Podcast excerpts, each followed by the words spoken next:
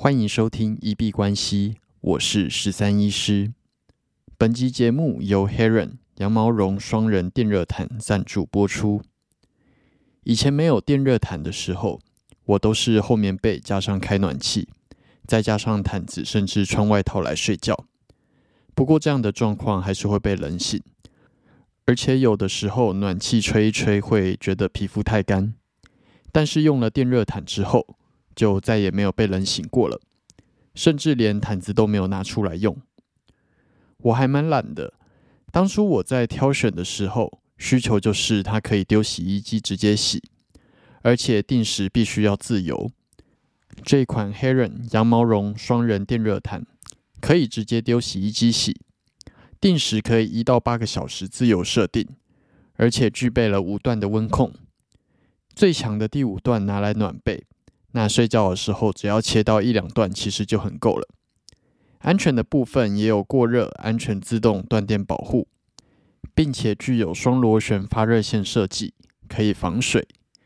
宠物在床上尿床也不担心发生危险，使用上更安心。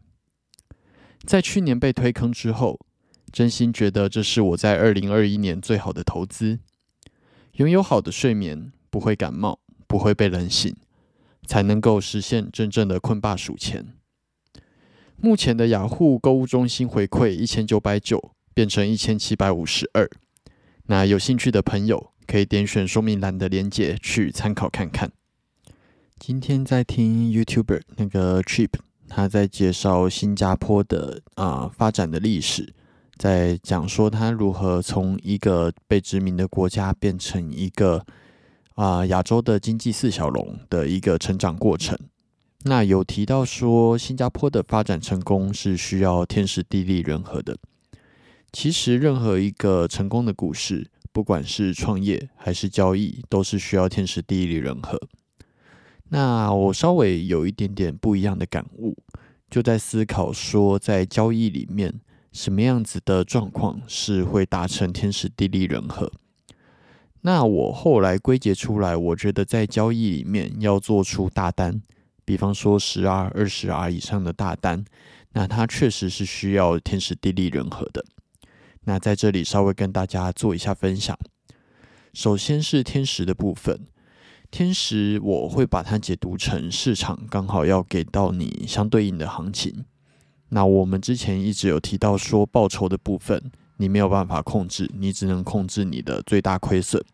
那市场要给你多少报酬，这个是由市场，也就是天使来做决定。那它有可能给你一个波段、两个波段，但是也有可能就给你一个超级大冲天炮，或者是五六个波段以上的一个大行情。那这个部分，我觉得就是看市场的给予是属于天使。地利的部分，我会把它解读成你的策略。那你如果要做出大单，也要这样子的趋势，是刚好你的策略是可以吃得下来的，而不会过早的被止损抱不住，而或者是在往上冲的时候，你不会没有抓到而空手被嘎爆这样子。每个策略有它适合的大单的做法，那除非你是走一个会固定 TP、固定拿停利的一个策略，那可能基本上就没有大单的可能性。那你如果是依照形态，然后你的做法里面只有停损，然后但是利润会让它去跑的话，那就是看你的策略适合什么样子的大单。那天使给予的时候，你的地利才会吃得到。最后一个部分是人和，那我觉得人和就是在提到说我们自己可以控制的事情，包含了资金管理。你在这样子的大行情出现的时候，你手上还有没有资金？然后，而且你的心态跟技术也是属于人和的部分。有的时候技术还不到家，有可能就会在完全违背自己的纪律跟策略的情况下，就把这笔单出掉，或者是因为恐慌，害怕自己赚不到，提早的进场，或者是过早的做止损。那以上的这几个状况都有可能导致你吃不到大单。那以我的想法来讲，刚刚有提到天时的部分就是上天给予的，那个就是看运气的成分。但是你的地利，能不能拟定一个真的有正期望值的一个策略？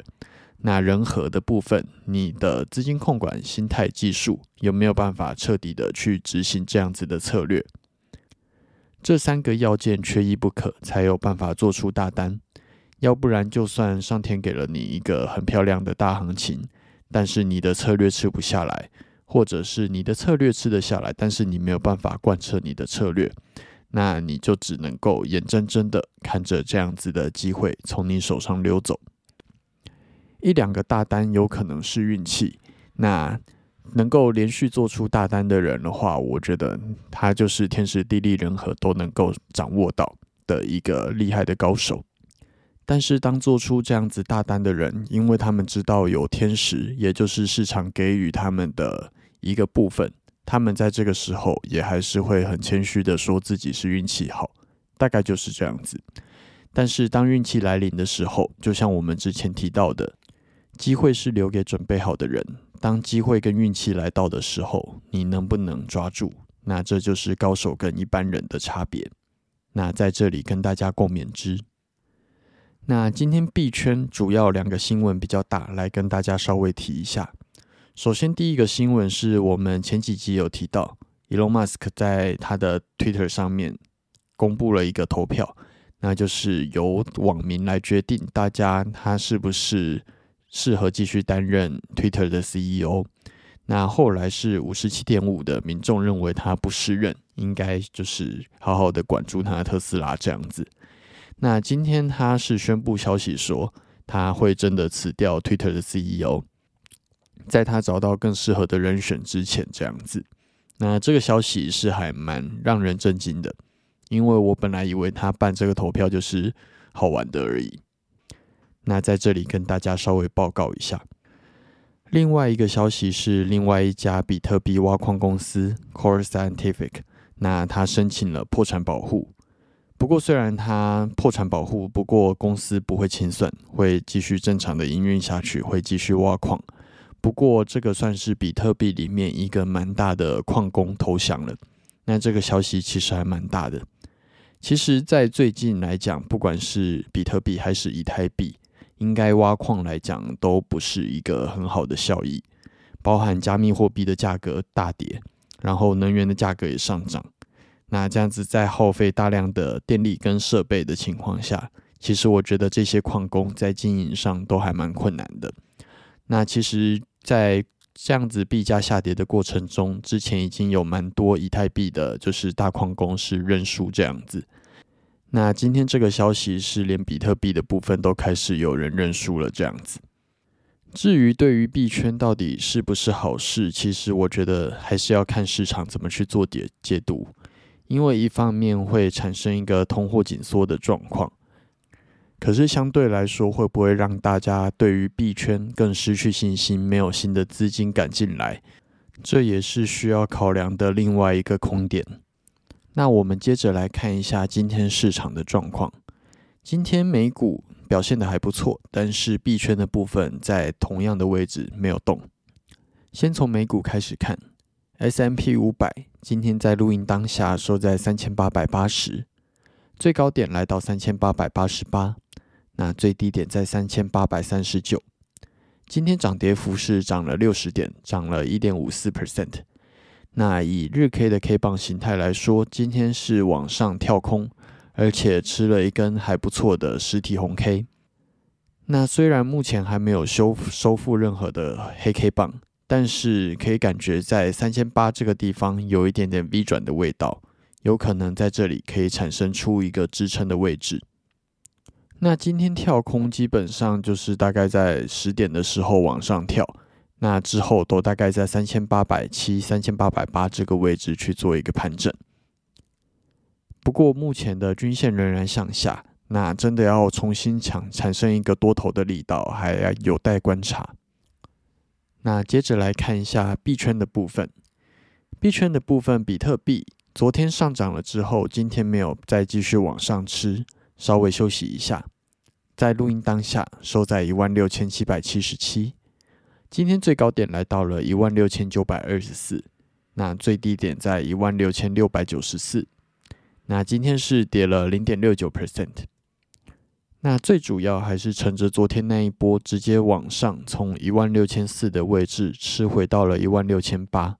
但是今天原则上就大概都是在一万六千八到一万六千九之间去做震荡徘徊，并没有出现一个明显的趋势。